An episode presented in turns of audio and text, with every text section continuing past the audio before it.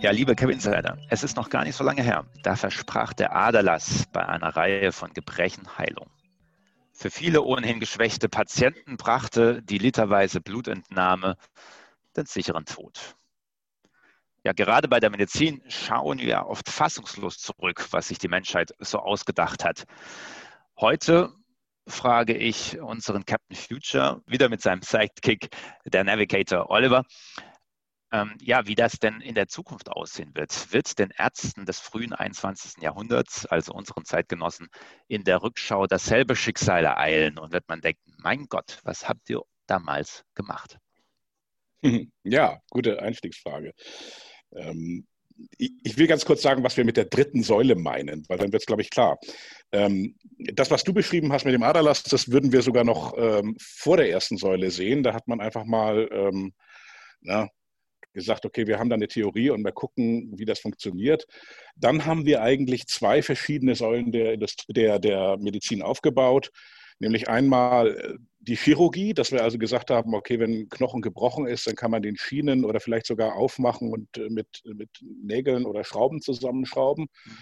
Die zweite Säule für uns ist das, ähm, was Big Pharma derzeit macht, also äh, mit Chemikalien ähm, oder ja, mit, mit Mitteln zu arbeiten, die man in den Körper injiziert, ähm, in den Körper bringt, um dann eine Heilung zu ermöglichen. Und die dritte Säule für uns ist, ja, ganz grob gesprochen, Software oder Bugfixing auf Softwarecodes.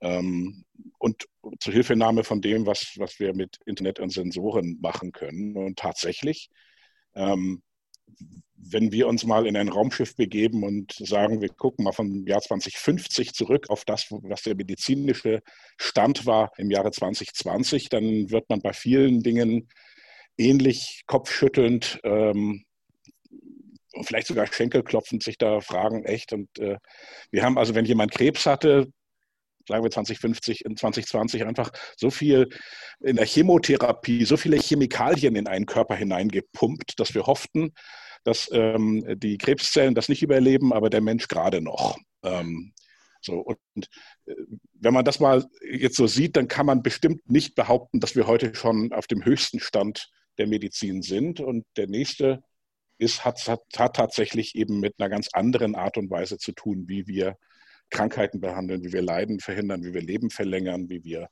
ähm, ja, Selbstheilungskräfte des Körpers aktivieren. Und äh, ja, das bildet sich gerade als neue Säule. Ja, um deine Frage nochmal äh, ähm, expliziter zu beantworten, ich glaube nicht, dass man äh, derart auf uns zurückschauen wird, äh, denn früher war es ja eine reine Glaubenssache, ähm, den Aderlaster zu machen. Ähm, da gab es überhaupt gar keine ähm, äh, Fundierung dazu. Heute wird Medizin ja auf wissenschaftlicher Basis betrieben. Ne? Ähm, aber in der Zukunft wird man viele, viel mehr Zusammenhänge kennen, die heute nicht klar sind. Man hat zwar ähm, äh, auf wissenschaftlichem Wege herausgefunden, ah, wenn, wenn ich das mache, dann passiert das äh, und das ist gut für den Körper. Ähm, aber äh, dort spielen möglicherweise noch viele Dinge eine Rolle, die heute noch gar nicht verstanden sind. Und die werden dann verstanden sein und man wird sich dann fragen, oh Mensch, wieso haben die das denn nicht gesehen? Na, die haben ja eigentlich nur ein Symptom gedoktert und das Symptom verbessert, aber die eigentliche Ursache war ja was anderes. Heute können wir äh, mit, äh, per, per, quasi per Knopfdruck die Ursache abstellen und damit passiert auch gar nicht erst das Symptom. Und das nochmal zu verdeutlichen, also wo die große Revolution dieser dritten Säule liegen wird, geht es darum, dass wir besser heilen können oder schon sozusagen vorweg sehen können, was könnte passieren und es abstellen, bevor es eintritt? Beides. Also ähm, das, das ist genau äh, der Punkt. Also wir, äh, ich, ich vergleiche das manchmal äh, mit anderen Bereichen unseres Lebens. Und ähm, wenn wir in einem Auto fahren, dann hat das Auto über 300 Sensoren eingebaut, das äh, darauf aufpasst, dass alles in Ordnung ist. Und selbst wenn wir nicht mehr genügend Scheibenspritzwasser äh, im Behälter haben, sagt das Auto, Achtung, ähm, das könnte ein Problem werden, wenn du auf der Autobahn fährst und ähm, ein LKW dich da äh, einsaut, dann, dann kannst du deine Scheibe nicht mehr sauber machen. Also ja, sieht man vorher, da könnte ein Problem entstehen. Und das ist die eine Seite. Also das heißt, stell dir vor, du hast Sensorik im oder am Körper, der dir sagt, du, wir beobachten da einige Muster deines Körpers und das deutet darauf hin, dass das in Richtung Schlaganfall geht. Ähm, geh mal jetzt zum Arzt, bevor das äh, noch schlimmer wird. Das ist die eine Seite. Und das andere ist regenerative Medizin, dass wir das, was äh, unser Körper eigentlich die ganze Zeit macht, nämlich durch Zellteilung ähm, äh, äh, schlechte Zellen ersetzen, beziehungsweise ähm, äh, äh, genetisch sich verändernde Zellen durch die richtigen wieder ersetzt, dass man das eben auch mit in der Medizin ganz gezielt machen kann, sodass man dann Organe wie eine Bauchspeicheldrüse oder eine Leber mit den eigenen Zellen, mit, den, mit, mit, mit, äh, mit, mit Stammzellen tatsächlich wieder in ein funktionsfähiges Organ verwandeln kann, sodass eine Transplantation gar nicht mehr notwendig ist. Und das ist so der große Trend, den wir für die nächsten 10, 20 Jahre äh, sehen, der die Medizin enorm verändern wird. Ja, und äh, ähm, es, es, kommen hier natürlich mehrere Entwicklungen zusammen, äh, die sich gegenseitig befruchten auch noch. Ähm, also wir, wir läuten ja gerade dieses Zeitalter der genetisch regenerativen Medizin ein.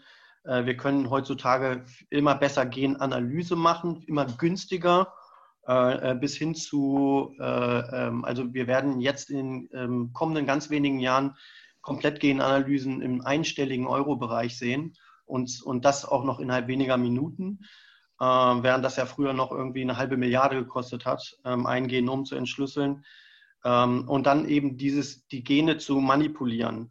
Und hier haben wir eben äh, unterschiedliche äh, Entwicklungen. Das eine ähm, ist äh, klar, CRISPR kennt mittlerweile jeder, also die, die Möglichkeit, Gene zu editieren. Das andere ist aber auch Künstliche Intelligenz äh, und Deep Learning, ähm, weil wir zunehmend in der Lage sind, aus den vielen Genen, die wir haben und, den, und dem, was daraus folgt, Muster zu erkennen, aha, okay, wir können jetzt identifizieren, dieses Gen ist vermutlich dafür zuständig, dass äh, ähm, äh, dies oder jenes passiert oder dass, dass, dass die und die Augenfarbe entsteht oder dass man äh, ähm, zu, zu Rheuma neigt und so weiter und so weiter. Äh, dann haben wir ähm, die, sind wir mittlerweile äh, immer weiter in der Stammzellenmedizin, äh, sodass wir eben Zellen ähm, umwidmen und auch wachsen lassen können, sehr sicher, um sie dann wieder in den Körper einzubringen. und auch ähm, mRNA, das, was wir jetzt gerade sehen in der Pandemie, äh, was ja gerade äh, sehr hoch gekocht wird, das Thema, äh, wo wir in der Lage sind, den Körper dazu zu bringen, manche Dinge selbst zu produzieren, sodass wir auch gar nicht erst groß mit der chemisch-mechanischen Medizin, also der, der, der alten Schulmedizin mehr ähm, so viel arbeiten müssen. mRNA, das ist die Messenger-RNA, wenn ich, wenn ich da richtig informiert bin. Aber kannst du uns kurz erklären, was sich dahinter verbirgt? Ja, ähm, bei äh, der mRNA-Methode äh, ähm, bringe ich also ein, ein, ein, Teilstück eines Bauplans in äh, die Zellen ein, ähm, eines Organismus, äh, sei es der Mensch, ein Tier oder sonstiges. Mhm. Und ähm, äh, dieser Bauplan wird dann in der äh, Zelle umgesetzt und das produziert, was in diesem Bauplan drinsteht. Jetzt in der Corona-Pandemie wird halt, werden Bruchstücke oder Teilstücke äh, ein, eines äh, ähm, äh, Covid-Stamms dort produziert. Und ähm, dann, das geht dann in, in den Blutkreislauf und äh, ähm, unsere Körperpolizei erkennt das und sagt, das sind doch Fremdkörper und äh, baut daraufhin sein Immunsystem äh, auf, sodass, wenn dann die tatsächlichen Viren kommen, diese dann erkannt werden können und sich sich dann nicht mehr in die Zelle einbringen können, um sich dann zu vermehren.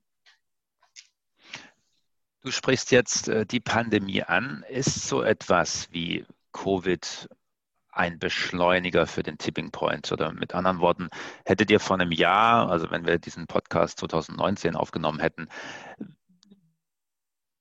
das Datum der dritten Säule etwas nach hinten verschoben, wenn dieser Tipping Point tatsächlich stattfindet, als jetzt eben, wo wir jetzt mittendrin in dieser Pandemie sind? Ja, zu einem gewissen Grad durchaus. Ähm, man muss dazu wissen, mRNA ist nicht äh, ähm, entwickelt worden wegen irgendwelcher Viren, sondern äh, die Idee von mRNA vor 25 Jahren war damit äh, ein äh, Tool zu haben, um Krebs zu besiegen. Und äh, die Firma BioNTech ist auch eben äh, damit gestartet, ein, also Krebsmittel zu entwickeln für unterschiedliche Arten von Tumoren. Und sie haben eben nur kurzfristig, nachdem sie das Corona äh, Virusgenom gesehen haben, äh, gesagt, Mensch, damit könnten wir doch auch unsere mRNA-Technologie nehmen und haben die kurzfristig umgewidmet. Und nun sieht man plötzlich, in welch kurzer Zeit hier etwas Funktionierendes gebaut werden konnte. Und äh, das wird sicherlich ein, äh, groß, eine große Beschleunigung äh, herbeiführen, auch äh, für die Entwicklung von Krebsmedikamenten. Ja, allein auch die Gelder, die da in die Forschung geflossen sind seit Jahresbeginn und jetzt weiter fließen werden, korrekt? Richtig, richtig, ja. Jetzt ist so ein Impfstoff ja etwas, was äh, one size fits all ist, zumindest in meiner äh, Vorstellung. Was ihr aber jetzt auch gesagt habt, klingt ja doch nach so etwas wie Personalisierung der Medizin. Also etwas, was wir in der Wirtschaft die letzten Jahrzehnte auch gesehen haben, von einem Massenmarkt, ein Produkt für alle, hin zu einer Personalisierung. Jeder kriegt das, was zu ihm passt. Ist das etwas, was wir in der Medizin sehen werden? Eine individuelle Therapie, eine individuelle Medizin? Ja, sogar runter bis auf das Individuum. Denn ich meine, jeder von uns hat verschiedene genetische Eigenschaften und ähm, ich meine, ein großer Traum der Medizin war natürlich immer Longevity, also das heißt, das Leben zu verlängern oder ähm, eben äh, Dinge auszuschalten, die ähm, das Leben verkürzen oder den frühzeitigen Tod ermöglichen. Und ähm, das ist ja sehr individuell, ähm, wie das gerade genetisch äh, da ist. Und das wird äh, natürlich auch große Konsequenzen haben. Ich meine, es wird Auswirkungen haben auf unser Rentensystem, auf unsere Gesellschaft, auf die Frage, wie lange ähm, arbeiten wir. Ähm, aber äh, für die Medizin geht es ganz klar in diese Individualisierung und eben noch so einen Schritt weiter. Also wir äh, glauben sogar, dass die Medizin Angebote machen kann, um sich persönlich sogar zu äh, verbessern, zu enhancen. Also dass man tatsächlich sagt, okay, also das, was man vielleicht äh, kennt, dass man seine Wohnung schöner einrichtet oder sein Auto tunt, ähm, äh, könnte man ähnliche Dinge natürlich auch ähm, äh, Richtung personalisierter Medizin machen, dass man äh, sich sagt, okay, ich will ein bisschen leistungsfähiger werden, ähm, ich will Vorsorge treffen, dass ich keine Demenz oder Alzheimer bekomme. Ähm, und dafür werden Menschen wahrscheinlich auch relativ viel Geld ausgeben. Ja, also äh, ich will mal ein Beispiel nennen.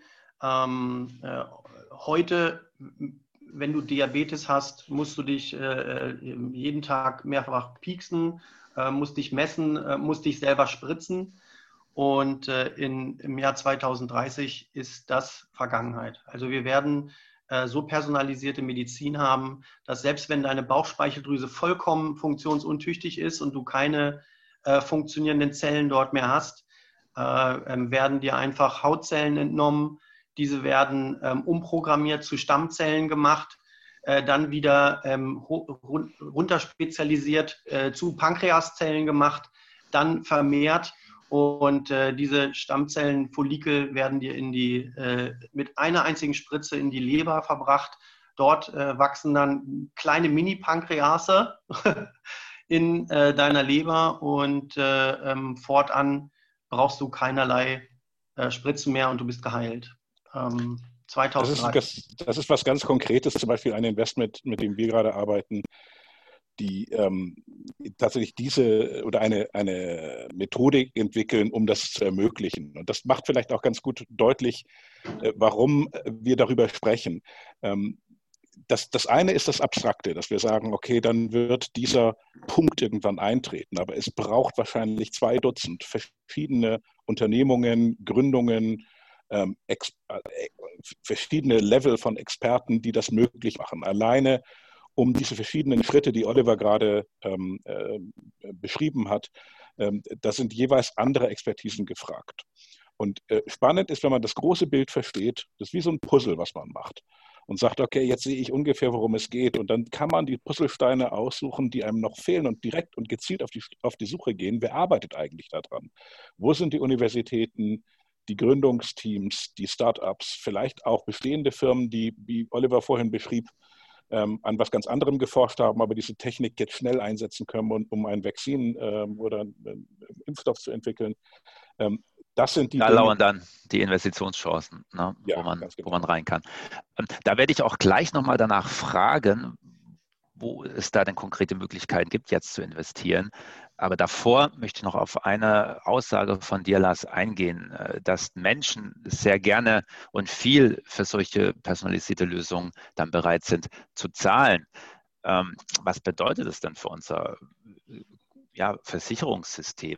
Mhm. Sind diese Lösungen dann alle extrem teuer? Werden wir diese zwei Klassenmedizin, von der wir jetzt schon sprechen, äh, mit der dritten Säule, also die, die Schere, wird die dann noch weiter auseinandergehen oder wird es unterm Strich möglicherweise sogar günstiger?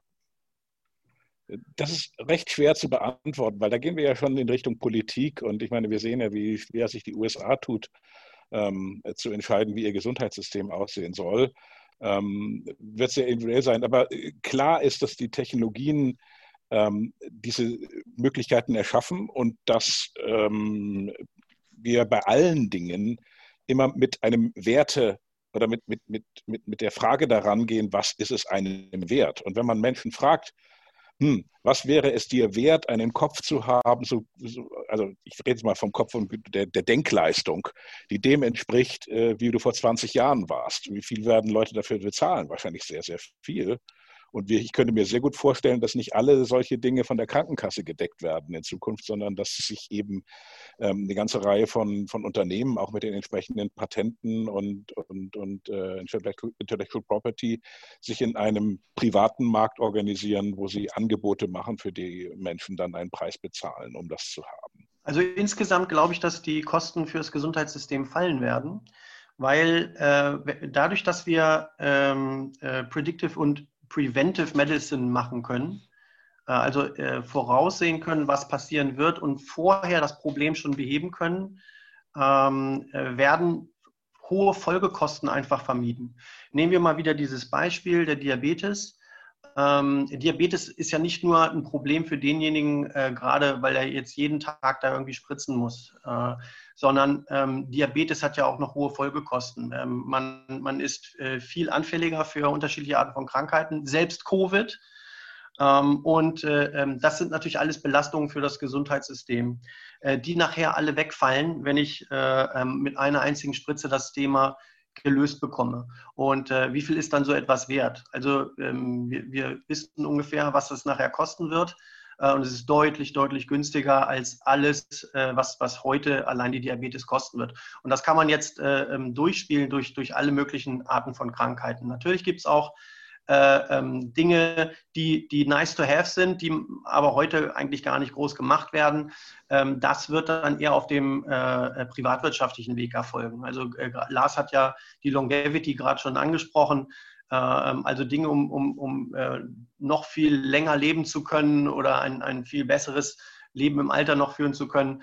Äh, dort wird nicht vermutlich nicht alles von den Krankenkassen dann gedeckt werden, aber da muss man sich selber überlegen, ob man das dann haben möchte kann man sagen, dass wir mit der dritten Säule der Medizin alle weniger krank werden, aber eine ja, möglicherweise kleine Elite viel, viel, viel länger, schöner, agiler, gesund lebt? Also dieses, äh, äh, diese Gefahr besteht durchaus. Ähm, wir haben eine ungleiche Welt und äh, je ungleicher sie ist, desto größer ist eine solche Gefahr. Ähm, hier muss man auch aufpassen, dass die Privatisierung nicht zu stark betrieben wird. Ähm, also das, was in den USA passiert, ähm, geht ja bereits äh, ganz besonders in eine solche Richtung. Äh, und ich glaube nicht, dass äh, wir ein großes Interesse daran haben sollten, dass es so weit kommt. Ähm, denn wir wissen, dass ein Gesundheitssystem, das ähnlich wie unseres funktioniert, ähm, ähm, günstigere Preise einfach auch äh, erzielen kann durch äh, die, die, die, großen ähm, Einkaufsmengen. Ähm, in, insofern ähm, hoffe ich, äh, dass wir ähm, hierzulande eben nicht in eine solche Spirale geraten, wie das in den USA ist. Und es ist schwierig abzustellen, wie man ja sehen kann. Ja, ich denke, gesellschaftlich ein Riesenthema und auch ein Riesenproblem, äh, wenn man eben Gesundheit als Geschäft betrachtet. Nichtsdestotrotz, das ist nicht das Hauptthema dieses Podcasts, sondern wie wir eben auch äh, von diesen Trends äh, und neuen Möglichkeiten profitieren können. Wir haben es schon angedeutet, könnte noch mal ganz genau in diese Zwischenräume gehen, die in Zukunft noch, noch viel wichtiger werden. Ne? Universitäten, Unternehmen, die an Patenten arbeiten oder die auch schon äh, haben, ja, wo Investitionschancen lauern für die dritte Säule der Medizin. Mhm. Also mir fallen da eine, eine, ganze Reihe von Dingen ein. Ich gebe mal ein paar Beispiele ganz konkreter Natur, ähm, was zum Beispiel jetzt ähm, Elon Musk neulich äh, vorgestellt hat mit ähm, Neuralink, ein, also einer äh, Systematik, wie man gewisse Muster im Gehirn an den äh, richtigen Synapsen abfangen kann, natürlich auch dann wieder hineinbringen kann, zeigt einen Weg und das wird, da wird Musk nicht der Einzige bleiben, der in diesem Bereich forscht und etwas vorstellt. Das ist also dieses In-Body ähm, ähm, IoT. Also wir, wir, wir bringen gewisse Teile von ähm, Sensoren, von von äh, Schnittstellen an den Körper an. Und da passiert viel. Da gibt es Firmen, die ähm, derzeit ähm, tatsächlich die Mustererkennung machen. Und es beginnt also mit einer simplen Smartwatch, die einfach Blutdruck, Herzfrequenz, Atmung, Sauerstoffsättigung macht. Da haben wir das schon. Das geht über ähm, Technologien, wo wir ähm, tatsächlich, wie ich schon, schon andeutete, spezielle Zellformen nehmen können, um große Krankheiten wie zum Beispiel Diabetes, also Insulin wird in der Bauchspeicheldrüse ja erzeugt und ähm, wenn die kaputt geht, haben wir bislang eigentlich keine richtige Möglichkeit. Und da gibt es ähm, aus unserer Sicht ungefähr so 20 äh, verschiedene ähm, Startups und, und Industrien, die wirklich gute Lösungen dafür entwickeln, sodass das innerhalb der nächsten fünf Jahre eine Alternative wird zu Transplantationen oder zu ähm, eben ähm, ein Leben lang ähm, ne, Leben mit, mit Insulinproduktion. Aber vielleicht fällt Oliver noch was ein, äh, was er dort ähm, in seinem Research hat. Ja, also äh, wir, wir, beobachten natürlich sehr genau, was, was äh, beim Thema CRISPR passiert. Äh, ähm, das, hat, das ist ja explosionsartig gewachsen. Oliver, kannst du uns CRISPR ganz kurz äh, beschreiben, was es damit auf sich Ja, aber sehr gern. Ähm, bei der CRISPR-Technologie handelt es sich um einen der größten äh, medizinischen äh, Durchbrüche der Menschheitsgeschichte. Ähm, die CRISPR-Technologie ist eine Genschere, mit der ich ähm, extrem präzise ähm, äh, Schnitte ausführen kann auf einem Genom. Ähm, und ich kann nicht nur schneiden, ich kann auch einfügen. Also das, was wir als Copy and Paste kennen ähm, von unserem Computer, das funktioniert dann auch ähm, innerhalb von Zellen und zwar auch von lebenden Zellen. Das heißt, ich kann, ähm, äh, nehmen wir mal eine Sichelzellenanämie, das ist eine eine Krankheit äh, im Blutkreislauf, wo die, wo die Zellen äh, deformiert sind. Das ist ein, ein Gendefekt und äh, die Menschen mit Sichelzellenanämie ähm, haben eine deutlich verkürzte Lebenszeit. Ähm, ich kann in dem lebenden Organismus mithilfe der CRISPR-Genschere sehr, sehr kostengünstig und präzise und sicher ähm, alle Zellen, die in dem Körper dort sind, ähm, äh, äh, im Blutkreislauf so umprogrammieren, dass, sie, äh, dass, dass die, die, die Entartung der Zellen aufgehoben wird und äh, ähm, der Mensch, der jetzt dadurch ähm, geheilt worden ist, würde seine geheilte DNA auch an seine Nachkommen dann weiterreichen, sodass also dieser Gendefekt nicht weitergereicht wird. Ähm, also man kann tatsächlich auch einen äh, adulten ähm, Organismus, einen Menschen, eine Maus, egal, ähm, umprogrammieren. Äh, und man hat bei CRISPR schon ganz früh, also 2016 wurde, wurde es veröffentlicht zum ersten Mal. Und äh, die Forscher haben an lebenden Mäusen haben äh, die, die, die Haarfarbe der Mäuse im lebenden Organismus umprogrammiert und alle Nachkommen hatten dann auch äh, die neue Haarfarbe. Und äh, ähm, daraus ist ein extrem großer Medizinbereich geworden und äh, das wird die Medizin revolutionieren. Ähm, und äh, hier gibt es sehr interessante äh, Unternehmen und Startups, äh, die hier Intellectual Property aufgebaut haben, um ganz spezifische Probleme zu beheben. Und das auch äh, ähm, nicht nur im Bereich der Medizin, sondern ähm, CRISPR, äh, muss man ja wissen, äh, funktioniert eben auch im Bereich anderer Organismen, Tier, Pflanze, ähm, Bakterium, ähm, weil der Mechanismus immer der gleiche ist. und wenn man dort das richtige Unternehmen gefunden hat, dann ähm, kann das eben nicht nur im Bereich der Medizin ziemlich groß werden.